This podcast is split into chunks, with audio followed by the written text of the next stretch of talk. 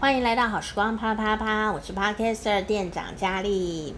想要增加你的说服力呢，其实回到呃原点来看啊，有一个很重要的事情哦，除了我们前面几集讲的都很重要之外，今天这个是心法哦，呃，心法最重要的就是。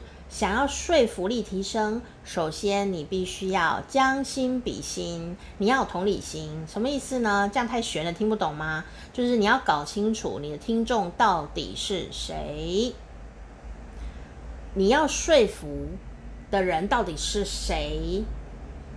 好，这个人呐、是很重要的一件事情哦。你把对方当做重要的人来看，为他量身打造。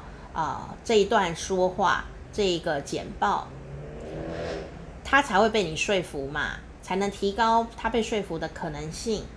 好，那这时候呢，你可能会想说，可是我要做自己呀，我为什么要迎合他呢？啊，这不叫迎合他，这个叫说服他，让他听懂你在讲什么，以便于来配合你。希望啊，你希望他做什么，他都会来听你的话，然后来乖乖做。你希望他花钱买你的东西，你他就乖乖做啊、你希望他给你高分，他就乖乖给你高分啊、用一种很白话的状况讲就是这样。所以你说什么叫做做自己呢？让对方听懂你要的东西是什么，他来帮助你，这样不是做自己吗？你可以做到你更想要的自己，不是吗？啊，所以你中间并不会因为这样改变了你的性格，也不会呃忽然变成另外一个人，不会的，你只需要一点点的技巧啊。那技巧前几集有教给大家，但是呢，有一个很重要的东西就是心。当你的表达能力没有很高哦，那但逻辑这件事情你可以先整理，对吧？我们前几集教了，但有一个重点是诚恳。什么叫诚恳？这好抽象，就是你有把。对方看清楚他是谁，并且为他量身定做，呃，说话的内容啊、比方说，今天你的你要先想清楚你的说话对象到底是谁。你说是评审老师，还是呃你想要讲给假想中的全校同学来听？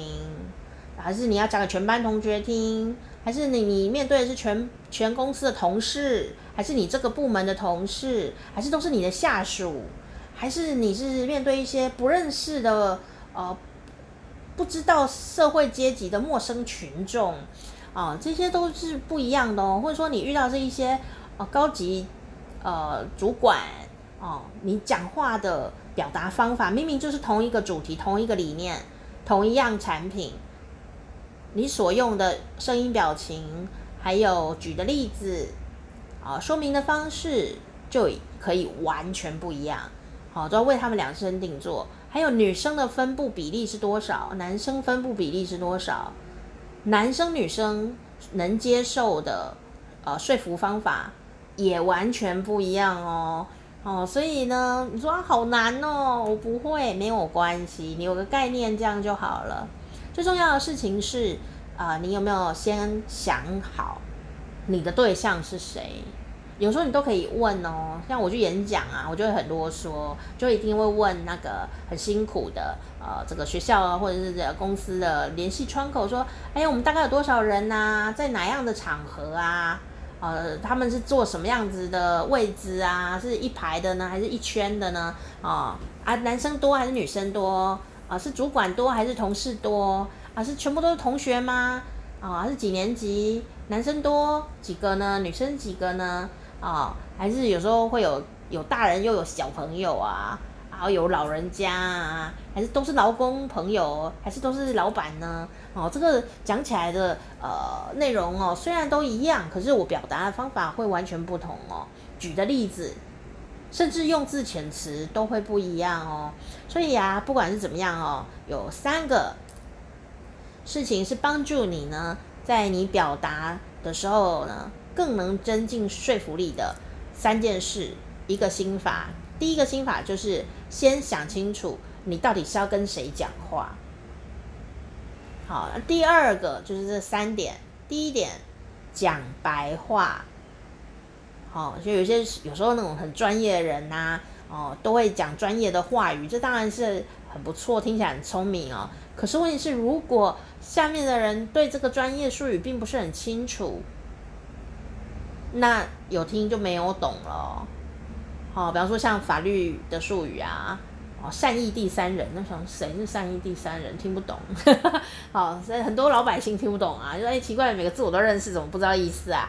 这时候你就必须要。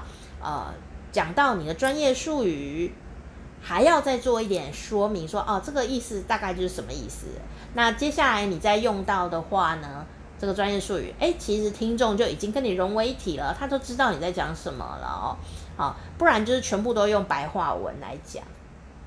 比方说，哦，我的演讲对象或沟通对象是小朋友啊，那我当然就是用适合呃这个年龄层的。言语来跟他沟通，不一定要儿童语，说呀呀、范范哦，不一定要这样哦。你可以跟他用大人的说话方法，可是用字遣词要他听得懂的。哦，你如果跟他说，呃，这个我来跟你讲说服力是什么啊，他听不懂，那你讲了就白讲了，对吧？哦，那你要怎么跟他讲说服力？说啊、呃，我现在教你一个方法。就是如果你想要吃巧克力，那你跟爸爸妈妈说，他就会买给你。这个好糟糕的一个举例，大概就是这样子啊。好，让它生活化一点哦。啊，不要害怕讲白话文，你啊特别啊绕英文呐，哦讲专业的语言啊，呃当然都会增加你的亮点。可是如果对方完全听不懂，那就变成缺点啊，就会很可惜。所以增加一点白话文的解释吧。第二个事情呢，就是多举例。大家都喜欢听故事，所以呢，你讲一个理念，就要举例子来帮衬这个理念啊。就讲一个故事，他们就会觉得，哎呀，你的演讲好精彩啊，你的简报真厉害啊。啊，事实上呢，就是理念不需要多，但故事多讲一点，他们就会深化这个你想推广的理念。而且你的整个演讲流程啊，也会更加的舒服，啊，更加的有亮点，更加的呃，让人家觉得听得很顺耳，听得久啊。那这样你的理念呢，才能落实到他们的脑袋当中啊。所以，与其你讲五个理念，不如讲一个理念，然后三个故事。啊，这样子呢，就可以让这个你的说服力呢提升相当相当的多。那你说，可是我还是很想要跟他讲二跟三啊。呃，其实你可以留一些让他想念，下次再叫叫你来讲。